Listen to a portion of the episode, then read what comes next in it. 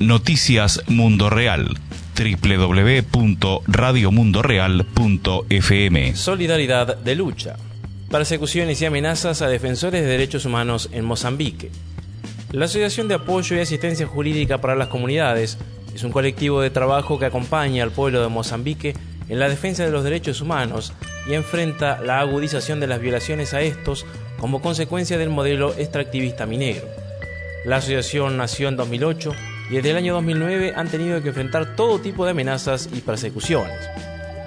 En el marco de la reunión del Programa de Justicia Económica y Resistencia al Neoliberalismo de Amigos de la Tierra Internacional y el Seminario Internacional de Justicia Económica, llevados a cabo en el africano país de Mozambique, la asociación se hizo presente para compartir su trabajo comunitario y pedir la solidaridad internacional frente a la entrada de la empresa Vale. En diálogo con Daniel Urrea, corresponsal de Radio Mundo Real, Ruiz de Vasconcelos Caetano expresó que la situación relacionada con los derechos humanos en Mozambique es completamente dramática, producto de la persecución por parte del sistema. Actualmente los activistas de los derechos humanos en Mozambique son perseguidos, son amenazados y son encarcelados por hacer este trabajo. Son encarcelados por estar al lado de las comunidades y movilizar para que conozcan sus derechos fundamentales. Esta conversación de Radio Mundo Real es con Ruiz de Vasconcelos Caetano, quien hace parte de la Asociación de Apoyo y Asistencia Jurídica para las Comunidades en Mozambique.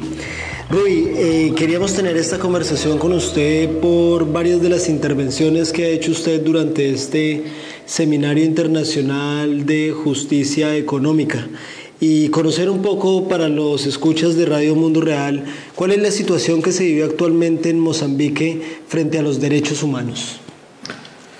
Bem, a situação relativa aos direitos humanos em Moçambique é muito dramática.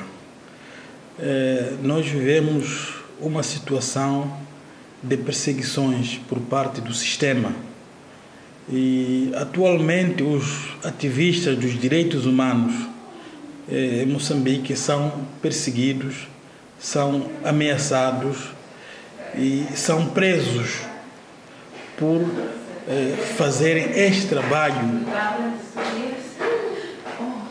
São, são presos eh, por estarem ao lado das comunidades a mobilizarem para conhecer os seus direitos fundamentais e temos tido estas situações de ameaças por parte do próprio sistema e das próprias empresas mineradoras que vêm para aqui para investir. Então, essas, essas ameaças eh, são eh, acobertadas eh, pelas nossas autoridades governamentais, aquelas autoridades que o povo elegeu para governar este povo. Então são essas que se colocam ao lado das empresas contra o seu próprio povo. ¿Desde hace cuánto tiempo, Rui, usted ha rastreado esta situación, ha tenido conocimiento de esta situación y principalmente con la entrada de qué empresas a los territorios en Mozambique? Olha, esta situação uh, surge especialmente na província onde eu me encontro, com a entrada das grandes empresas mineradoras. E, e essas empresas, quando chegam na província de Tete, elas criam, provocam uma pressão sobre a terra, a terra que é das comunidades.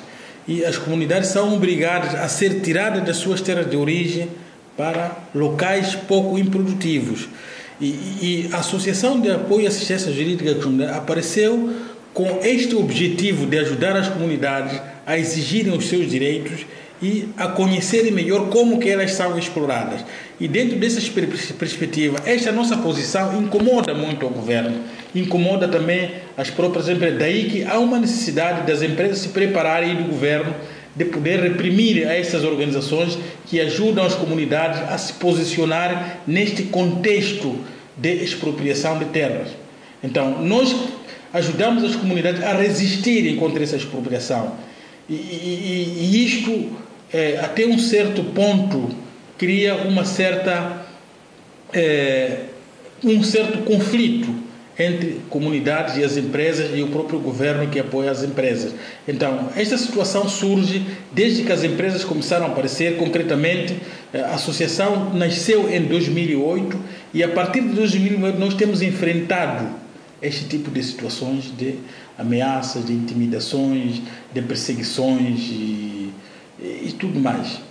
¿Qué tipo de estrategias desarrollan ustedes junto a las comunidades para hacer frente a esas amenazas de las empresas que, como usted nos dice, actúan en complicidad con el gobierno y que no es una historia nueva, sino es la historia que conocemos en otros lugares del mundo como América Latina, donde también hay compañías que sabemos están en Mozambique, el caso de Vale, por ejemplo. Eh, uma das estratégias fundamentais que nós utilizamos é a educação. Sabe que o conhecimento provoca conflito. Quando alguém conhece que tem direitos, então luta por esses direitos. Esta é uma das formas que nós, eh, é um dos instrumentos que nós damos à comunidade para defender as suas próprias costas. E, e a segunda estratégia é a mobilização comunitária. Nós mobilizamos as comunidades para fazer frente a essas, quer dizer, no sentido de eh, elas eh, não acatar as ordens, tanto do governo como das próprias comunidades. É uma mobilização para a desobediência. Então, esta é a grande estratégia que nós temos, porque nós não temos força, não temos poder e não temos dinheiro. Então, a única coisa que nós fazemos é a desobediência. Nós desobedecemos, ajudamos a comunidade com as leis, com, dizer, dando conhecimento dos próprios seus direitos e uh, uh, orientando a elas para a desobediência. En cuanto a la asociación de ustedes que tiene un papel sin duda debe ser complejo de seguridad al entregar ese conocimiento que usted nos dice a las comunidades, qué tipo de protección buscan o han tenido y también qué tipo de amenazas han recibido por hacer frente a la desterritorialización que pretenden hacerle a las comunidades. Eh, nós, nós temos, temos conhecimento que este é um trabalho muito nobre. E sendo um trabalho muito nobre para as comunidades, eh, então somos suscetíveis a, a, a ameaças de facto. Eh, temos todo tipo de ameaça, é, é intimidação, morte, perseguições, é, prisões. Então temos todo esse tipo de ameaças que são protagonizadas pura e simplesmente para desmotivar os nossos ativistas de fazerem este trabalho. E eh, o que, que nós fazemos? É, a estratégia de poder eh, desencorajar que essas ameaças é a, a é, aquilo que nós chamamos de é, divulgação é, junto dos órgãos de, de, de, informação das atrocidades que essas empresas, as, as denúncias, para bem dizer, são. Nós utilizamos muito a denúncia para desencorajar essas essas, e privilegiamos também as redes internacionais. Nós sabemos que a informação no nosso país é muito controlada e utilizamos outros caminhos para poder eh, tirar essa informação e ser conhecida pelo mundo fora.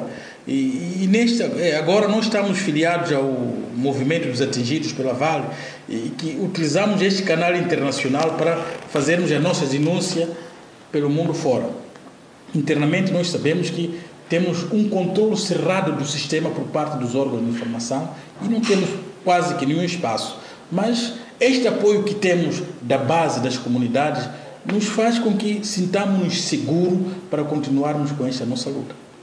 A propósito del tema del movimiento internacional que se está agrupando para enfrentar el problema que trae la Vale a Mozambique, a Malasia, en el Brasil, ¿cuál es la lectura desde la asociación de ustedes de lo que Vale ha estado haciendo en el caso concreto de Mozambique y cuáles son los principales conflictos que hoy se tienen con esta empresa? Olha, eh, a, a, percepção que nós temos em relação à Vale é que a Vale, eu costumo dizer sempre que o DNA da Vale é violar os direitos das comunidades. Então, a Vale tem esta especialidade, esta, esta forma de trabalhar, de violar de, os, direitos, os direitos econômicos, sociais e até culturais das próprias comunidades.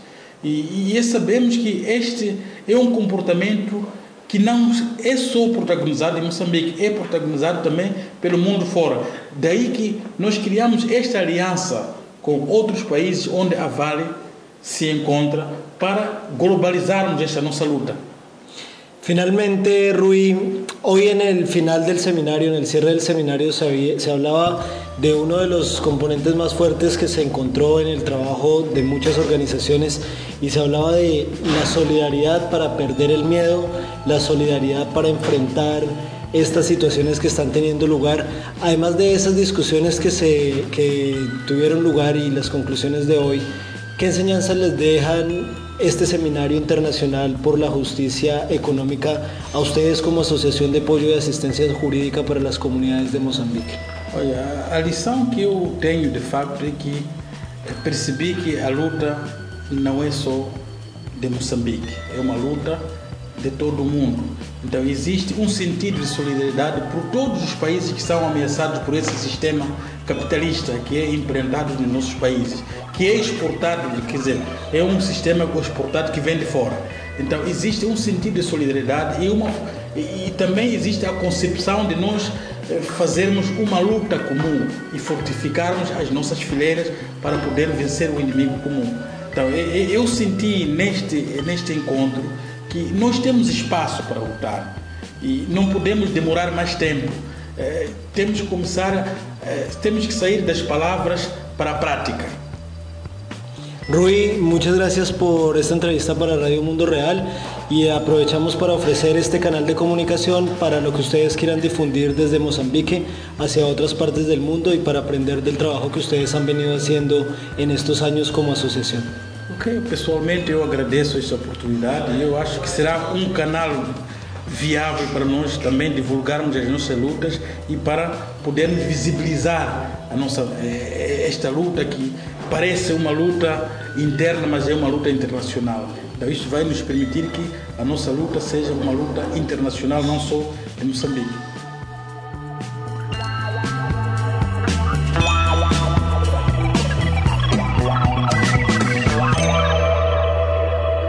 Noticias Mundo Real www.radiomundoreal.fm